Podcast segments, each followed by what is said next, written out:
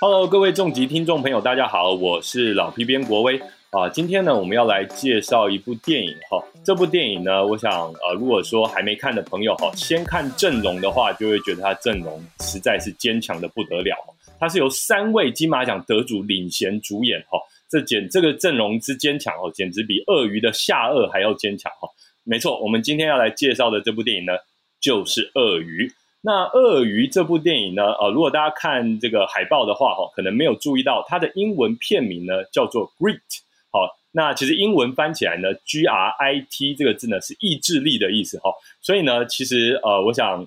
这也跟这部电影所要表达一个核心主题应该是有关系的，哈。所以呢，今天非常高兴呢，能够邀请到呃《鳄鱼》的。导演事实上也不只是导演哦，同时也是编剧，同时也是摄影的哦，算是主创人陈大普导演。导演好，呃，大家好，呃，欢迎这个柯震东，欢迎呃李康生大哥，欢迎两位一起加入我们娱乐重疾的 Podcast 专访。谢谢你们好，你好，谢谢。哎，这个呃导演我必须要先说哈，我是您很比较早期的作品的呃粉丝哈，呃，这部早期的作品呢，这个是。呃，危险心灵，好，当然这部作品并不是您指导的哈，但是您是担当摄影哈。那时候我在看这部作品的时候，事实上我就为那个摄影的方式觉得很着迷，觉得很棒。然后后来像是您导您最近的像是下半场这样的作品，我也是觉得说在摄影的方面非常棒。所以首先真的非常高兴能够呃今天能够邀请到导演来接受我们呃来上我们节目这样子。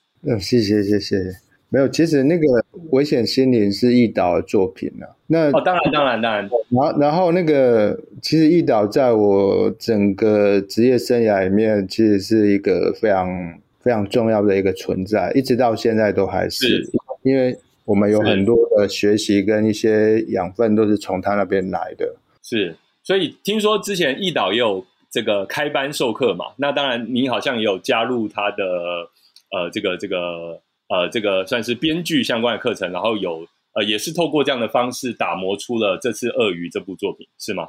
对，所以这是我觉得呃，待会如果有计划，可能在呃，请您多分享一些这方面的历程啊。所以呃，一开始的话，就是想先请问导演，哎，我们这部《鳄鱼》哈，这部。呃，强调呃意志力的这部作品，鳄鱼咬了之后就绝对狠狠不放，紧紧不放。好，这部作品到底是怎么诞生的呢？这个最早的时候是，呃，那时候一导有有有组织一个编剧工厂的类似类似课程，我们有几个编剧的同学一起在写这东西，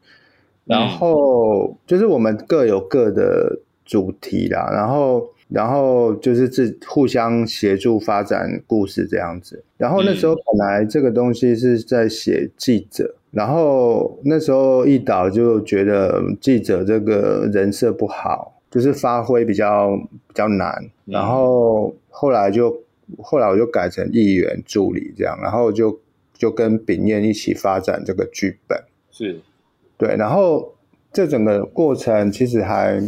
有一点曲折啦，就是。因为原本，呃，我们第一次完成剧本之后，跟别人完成剧本之后，然后申请到辅导金嘛。可是我们在集资的过程，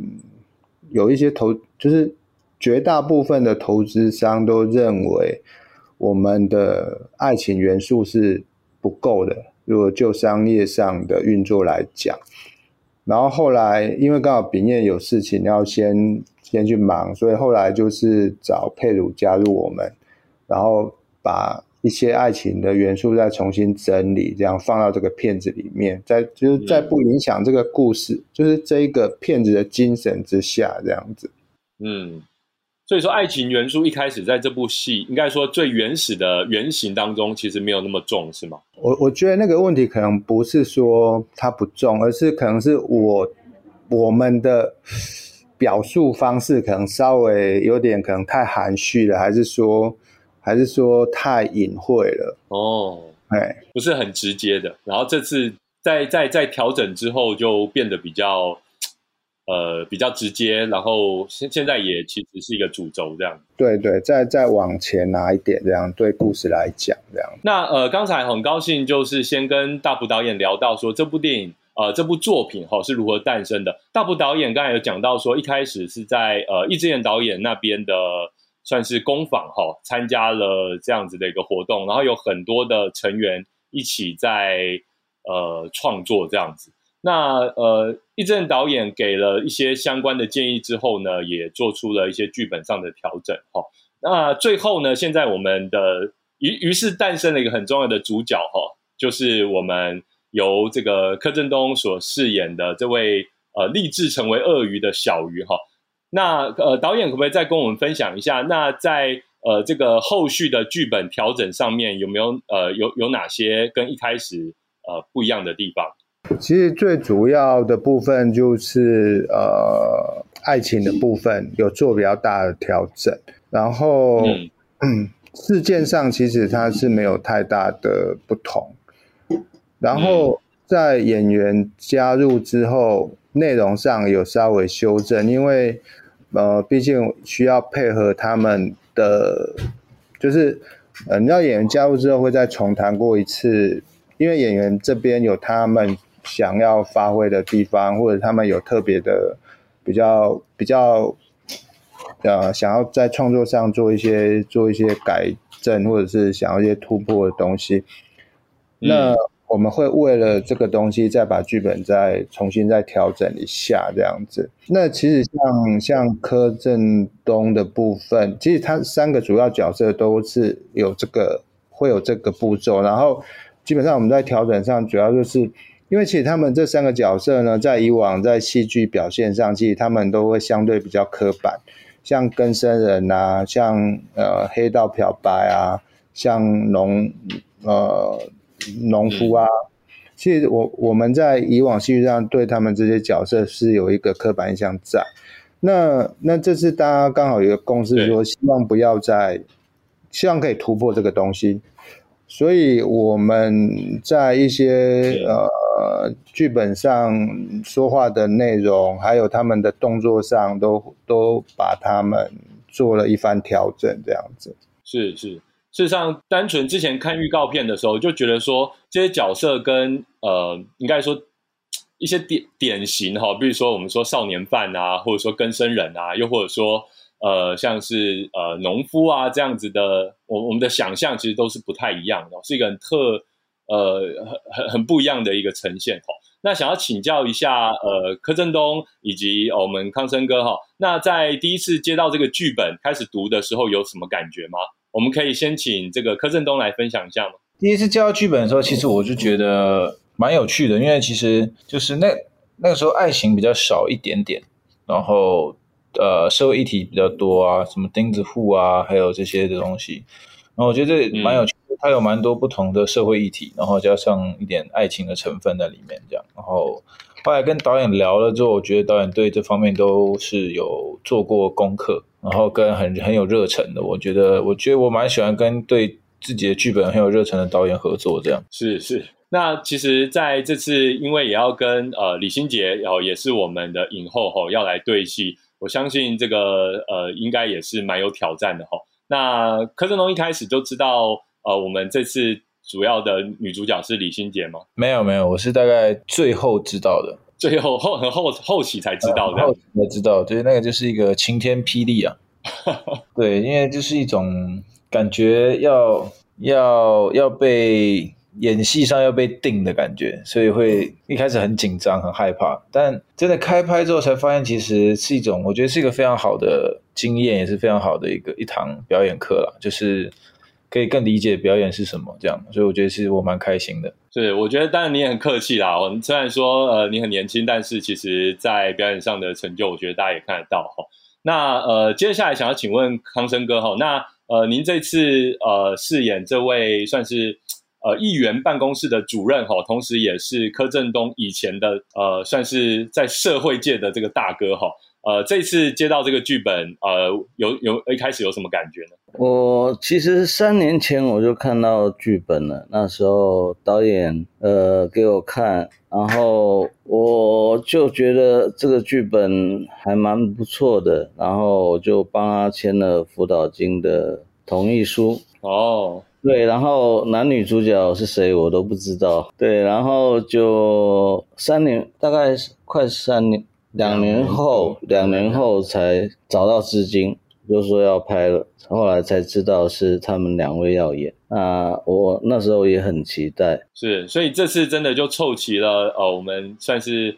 呃三位金马奖的得主哈，一起来主演哈，是非常坚强的阵容。那想请教一下大埔导演哈，那您这次是身兼编导摄三职哈，那当然还有其他的呃一些合作伙伴哈。那这部这次的作品跟过去您所参与的作品，您觉得有什么样最大的不同呢？就是呃，其实这个作品就是在我人生规划里面，就是因为我我就是想拍一个跟亲情有关，然后跟爱情有关，然后跟友情有关，就大概三个面向的片子。那这一个片主要是比较偏向爱情上的，然后 其实身兼三个职位这种其实不好啦。那那因为基本上主要还是因为资金上的，因为其实台湾像我们这这种的创作方式，基本上都是从独立制片的思考出发的，然后。就是看后面可以演变到什么样貌这样子。那其实基本上这个，如果以一个工业来讲，其实最好是分工越清楚越好。那这东西其实说到底就是因为费用的问题嘛。那那可是它还是有一些有趣的地方，就是例如说，呃，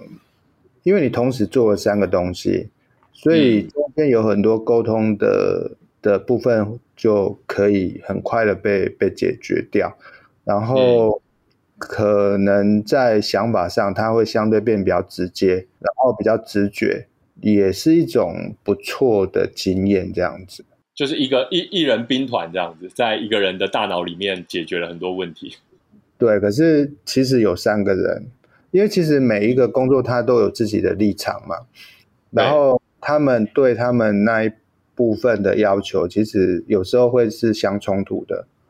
嗯，所以所以就是感觉上一直都自己在跟自己讲话这样。在这过程当中，当然也需要一些刺激哈，而且这个故事有很多的元素哈，包括了少年跟生人啊，然后土地征收啊，哦，农地的跟工厂的冲突啊，或者说呃女大男小哦这样子的一个浪漫爱情等等的故事哈。那呃，导演在开发这个故事的时候，有做什么样的田野调查吗？还是说这些是您呃曾经有的生命经验呢？呃，基本上是全部都是田野出来的。就是一开始的事件呢，一开始事件设定，呃，是从那个桃园那个航空城二期跟三期是里面的，就是也算钉子户吧，就是。从那边采访得得到的一些一些结果，然后就是他们的一些困境这样子。嗯，那呃后来跟真人的部分，就是我们的做法是是收集一些纪录片来做沟通了。嗯，因为因为其实呃，因为其实跟生人这件事情对这个故事来讲，它并不是一个重要的东西。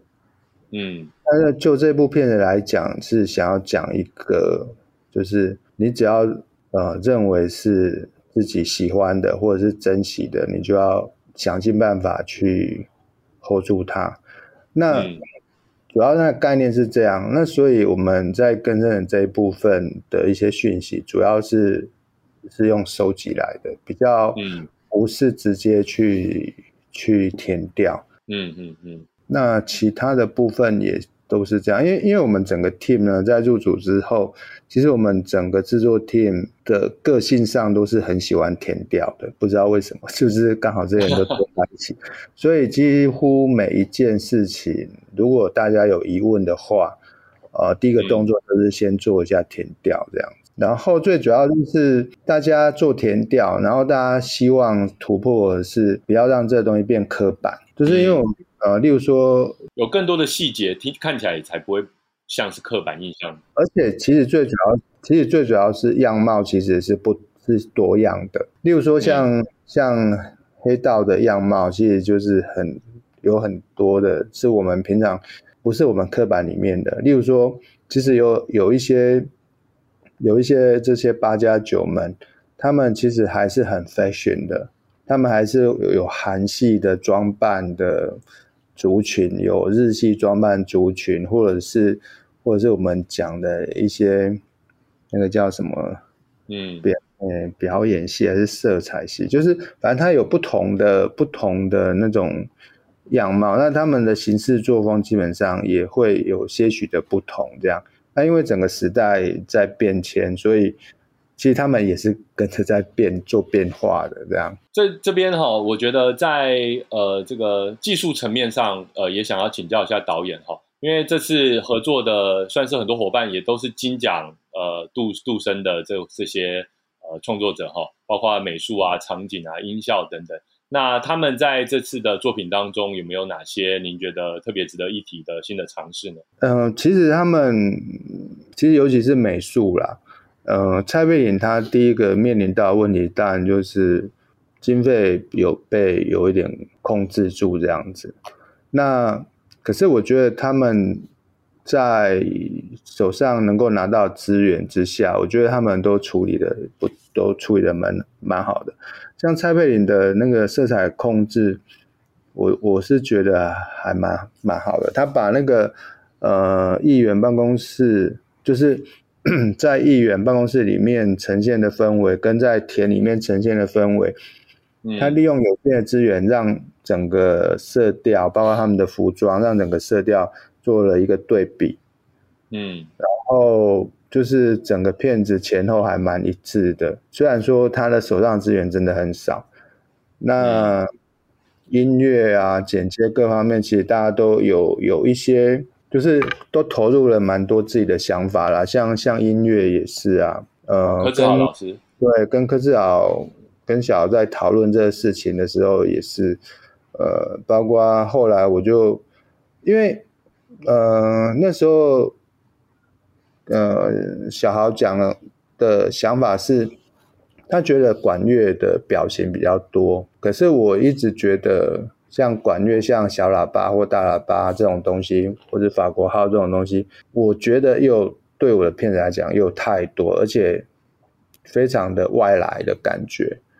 然后后来谈来谈去，他就说：“那不然把这个管乐改成唢呐来试试看。”那那因为唢呐其实个性很强嘛，那如如如何让这么强个性的东西在保持它的本质之外，然后不不强调演员的表演，就这个地方也也琢磨了很久，这样子。那想要请问一下这个柯震东哈，当然也要呃再次恭喜你呃入围我们这次金马奖的最佳男主角哈，也呃期待你得奖。那呃想要请问一下呃你这次在鳄鱼当中诠释的角色啊，因为其实呃我呃单看预告片哈，我觉得很多观众朋友都会感觉到你好像在呃口吻啊，在腔调上都有做出一些改变哈，可不可以跟我们分享一下这次的角色跟过去以及近期扮演的角色比起来？啊，有哪一些挑战呢？除了跟李心洁呀这个要对戏之外，呃，其实就是像导演刚才讲，就是其实我我一开始接到剧本的时候，也对这种少年犯，而且犯上重刑的重罪的少年犯，会有一种很刻板印象，就是年纪这么小，就这样应该很狠，或是很呃呃残暴啊，或是很就是，然后样子就大概是我们一般人可以想象的那个样子，这样。但后来。导演给我们看了那个台湾的纪录片，那个是在记录是台湾当地的少年犯在少年关护所，对对，关六七八年，一群这种十几岁被关的那种人，一直到出狱，然后进入社会的一个纪录片。那他主要记录的三个人，里面大概一个班大概有八八到十个人，但是他总主要记录那三个人，其实就是跟我想象很不一样。他们就是他们其实很像那种。一群国中生，然后想在班级里做一些坏事的那种人，就是他们其实心里心打从心里不是真的那么坏，然后思想也很单一、很单、很简单。然后他们出了社会，其实也就像一个小孩，他们觉得上班不顺是老老板的问题，他们觉得是他们同事的问题，不关我的事。然后每天都很屁这样，然后在小孩，他们有些人生了小孩之后，对待小孩其实他也不知道怎么教，因为他自己本身也是个小孩，虽然他已经三十几岁。对对，所以看完那个纪录片，因为是真实事件，而不是一部电影，是真实的台湾的纪录片，这样。嗯，我觉得对我自己在看这个角色的时候，有一个很莫名的改变，就是对于塑造这个角色，因为导演给我看这个人物有一个原型，是一个真实的一个人，也是少年犯，然后也是枪杀了一个老大，然后也进去关了这样。然后他其实现在出来社会之后，好像也是也是一个很乖，然后很正常的人这样。对，你这看完这些真实的东西，让我反而会有一种哦，原来不是什么东西都是这么。样子的刻板，然后就像我我我们如果当初想到某些戏，就会特别想到某一些演员，就一定是他这样。其实对我来说，导演会找我，应该也是有一点想要我的一些不一样，对，所以我觉得就是综合起来而去做了这样的角色功课，这样。嗯，所以其实呃，导演其实一开始有讲到嘛，就是也有看到像是呃。呃，是新闻中的时事嘛？哈，有真真实的案件哈，就是为了大哥顶罪啊，或者说哈，就进入牢里面的这样的少年犯哦。那呃，实际上呃，当然少年犯刚才导演也讲到说，并不是这部戏里面主要的啊，主要要填掉的重重点对象啊。但感觉出来呃，要做的功课也是做了很多哈。那接着想要请问康生哥哈，那在这次拍摄过程当中啊，呃，您饰演这位算是呃。呃，这个大哥级的人物哈，好，现在也是，但是同时呢，又转型成了议员服务处的这个主任哈，在饰演这样的角色，有没有什么呃，有有做有下什么功夫吗？然后呃，可不可以跟我们分享一下这次跟其呃其他几位演员的互动情形？嗯，基本上参考了一些那个八点档，基本上不看八点档，然后我又看一些韩剧。那跟导演讨论的时候。他就说：“你就尽量做自己吧。”他给我们拍戏的时候有很大的表演的空间，所以我们合作起来都蛮愉快。然后跟演员方面，我和郑东还有辛杰，呃，也是合作的很愉快。但是唯一的唯一的小失望就是辛杰只有一两场戏这样子，跟柯震东。就是感觉到他充满了活力，对他，他可以在我们片场的旁边打篮球，在休息的时候，但是我休息的时候就在猛 K 剧本。猛背台词，因为跟以往我拍蔡导戏很不一样，所以那个那个郑东没有邀那个康生哥一起去打篮球，这样。呃，就康生哥在读本的时候很严肃，我不太敢靠近他。那呃，这次呃呃三位哈呃应该都是首次跟李心洁合作嘛哈？那可不可以请三位呃分别分享一下这次跟李心洁合作的感想呢？是啊，是否先请导演？呃，其实欣姐，欣姐可愿意演这个片子，其实我还蛮蛮感激的，蛮开心的。然后那时候知道她要演的时候，其实心里有点点又紧张又害怕，因为因为因为其实欣姐一向她的她的表演是比较精准的，然后她的事前准备。还有各方面，她的要求都比较呃精细一点，然后所以我们在在之前的沟通，我们都尽量尽量把它做的全面一点了这样子。可是呃，实际在执行上其实还蛮蛮有趣的，就是因为其实他们三个人在表演节奏上其实都不太一样，然后对，然后刚好。柯震东最年轻嘛，然后柯震东本身的灵活度又相对就比较大，因为你从他以往的作品上看，可以看到其实他宽容度是很大的，所以他刚好周旋在一个非常严谨的状态，然后跟一个非常随性的状态中间，这样就是我觉得他还蛮游游刃有余的，这样，就是整个东西看起来。有点冲突，然后又又很和谐，就是有一个非常有趣的快感在里面，这样子。那请问郑东呢？这次呃，确定要跟李心洁合作，而且演出这样子一个算是浪漫爱情哈。那 在我想在故事当中也有很多的互动哈。那这次合合作有什么样的感想？呃，其实我在很多访问都有跟有跟很多朋友都有说，其实跟心杰合作完就是一个一个月的快速的集训的一个表演课了，就是他让我就是有对表演有更多一点的新的了解跟体，因为以前常常会就是要把很多东西啊跟关注度摆现在自己的情绪上嘛，但其实就是其实关注对手的情绪的微妙变化，或是关更。把注意力放在对手身上，其实对表演来说是更重要的事情。这样，然后其实新杰这方面就是有给我很多的，不管在表演的当下，或是平常聊天的时候，给我很多这种的的，不能说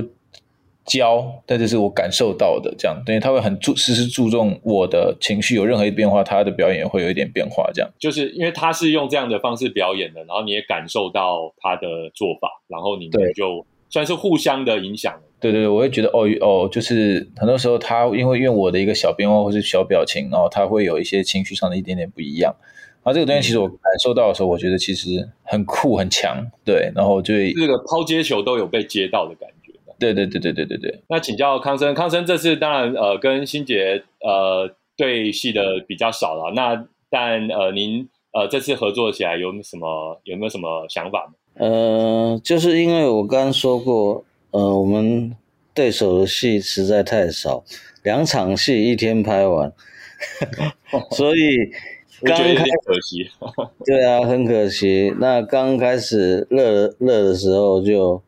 就就没了。对对对，所以我欣姐可能也觉得很可惜啊，没有办法跟康生哥多有多有一些互动。希望以后有机会。对对对，因为他也是我的偶像，他是玉女嘛，那时候。嗯，哦，是，可能都是我们呃很年轻，呃，我们年轻的时候就心仪的这个偶像级的人物，没错，没错。那呃，当然了，现在也还是非常的漂亮哈。那当然，这因为呃，这次刚才对手的郑东呢是更年轻的哈，所以有了这样子一个相对老少配，但其实也都是很年轻的哈。那呃，这次我们知道哈，导演是呃一开始撰写呢，到后来其实呃有一些调整了哈。那我想请问一下导演，对于呃像是土地征收啊，像这样的议题啊，为什么会呃特别有感觉，会想要把它当成这部戏的背景？其实土地这件事情，就是因因为我们从我们是生长在土地上的，就是我们有很多的涵养都是从土地来的。那可是因为它实在是太稀松平常了。我们没有失去的时候，其实是是会忽略它的，就像空气一样嘛，就吸不到气的时候，你才会意识到空气的存在。是那那其实像我们有有一些生活上的经验，或者是有一些情感，其实就是从这块土地发生的。嗯，那嗯，其实像土地正义这件事情呢，就是跟整个国家发展上来讲，你如果像说很多人就会觉得说啊，这钉子户这样子是阻碍整个整个整个环境的的建设啊、发展这样子嘛。可是其实我我的感受是啊，或许看起来是这样，可是当如果哪一天不幸我是那一颗钉子的时候，我要怎么办？我面对我从小长大环境，我没有什么要求，我只是想继续住在这里而已。嗯，为什么不可以？其实这个是一个非常基本，你讲在人权上也好，或者是各方面啊，就是在情理上应该是都可以被接受的事情。为什么我们没有办法在这个地方做一个调整？这样子，大环境上看来讲是一个问题，可是其实我们都很担心，我们哪一天会变成那一颗钉子嘛？所以我们需要这个事情有一个正义的面向在。所以大家也才能呃安心生活了。我想呃，不管是近几年或是呃现在也还在持续发生的一些土地争议哈，它的确呃也有很多的，包括导演在内的呃一些创作者哈，也都关注类似的故事哈。那其实我觉得这次的背景也非常有趣哈，因为呃所谓的钉子户哈，某方面就是他坚持要留在那边，就像颗呃就像个钉子一样，他坚持要呃留在这片土地上，留在这个位置上。啊，尽管周遭的其他人呢可能放弃了哈，但是他坚持不放弃。那在这次的故事当中呢，呃呃小鱼哈，或者说我们这只鳄鱼呢，其实也是呃也有也有同样的感觉哈，就是说它也是坚持不放弃，就是要一直咬着哈，像鳄鱼一样坚持坚持下去的一个一个感觉。尽管到最后呃甚至卷入了一个更庞大的政治操作呢，但是呃这两个看起来是小角色的人呢，还是呃坚持下去去。呃，试试试着试着改变一些事情哦，我觉得这个是这整个背景以及这些角色呃很有趣的地方，了哈那呃今天呃真的很高兴能够邀请到三位哈，想要请教一下三位对于我们呃接下来票房的展望，以及接下来有没有哪些宣传计划想要跟我们的听众朋友分享？是否能先请教导演？其实呃就是我们拍电影呢，期最大的期望就是得到观众的回响嘛。当然是票房，当然是越多越好啊！就是这它，就是它不会有一个没有一个天花板的概念啊！就是能能，当然是大家能够越喜欢，然后越讨论这个事情，但但我们就越越该越越开心。那之后之后的宣传活动的话，就是我们会会比较积极，比较多的参与，就是一些映前映后的活动这样子。是好。那因为呃，在首映过后呢，听现在呃，我现现在我们看新闻哈，那个首映当天大家已经都不用梅花座了哈，呃，这个人潮非常多哈。而且我们这一次有一个活动，就是前三天你拿凭那个注射疫苗的黄卡就会有优惠哦，好像是两两百块就可以买到票了，所以大家可以尽量。为什么会设计这个活动？因为因为我们。也鼓励大家打疫苗这件事情啊，然后现在又刚好开放梅花座，其实是我们希望这个产业可以赶快复苏起来，然后然后大家生活恢复正常，然后有正常的生活跟娱乐这样子。打完疫苗之后，大家可以群聚一下，这样也不是这样讲啦，就是就是健健康康、放放心心看电影，这样不是很好吗？对不对？是是是，那想请问一下哈，郑东以及康生哥哈，那是不是跟我们分享一下？呃，最后跟我们分享一下，您觉得呃，鳄鱼我们这部片呢，这是最精彩以及最核心的关怀是什么？呃，其实我我我个人啊，我边拍边我从看剧本到边拍，然后到拍完到现在看过整个电影，我觉得它其实除了土地正义跟爱情外，我觉得。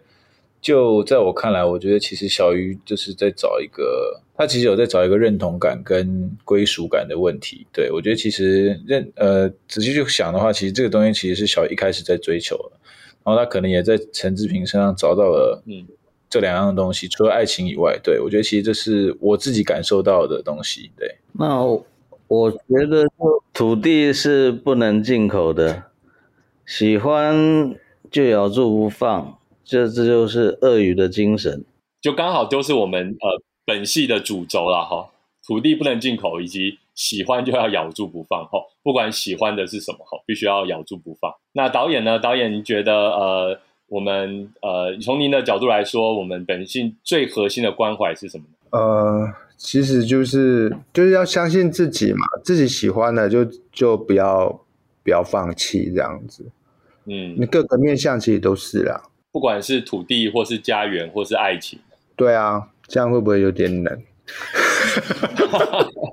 相信大家可以从电影当中在呃找到您对呃这些议题的想法。然后呢，呃，我想这次呢，呃，云集了那么强大的卡斯哈，然后将这个已经算是呃导演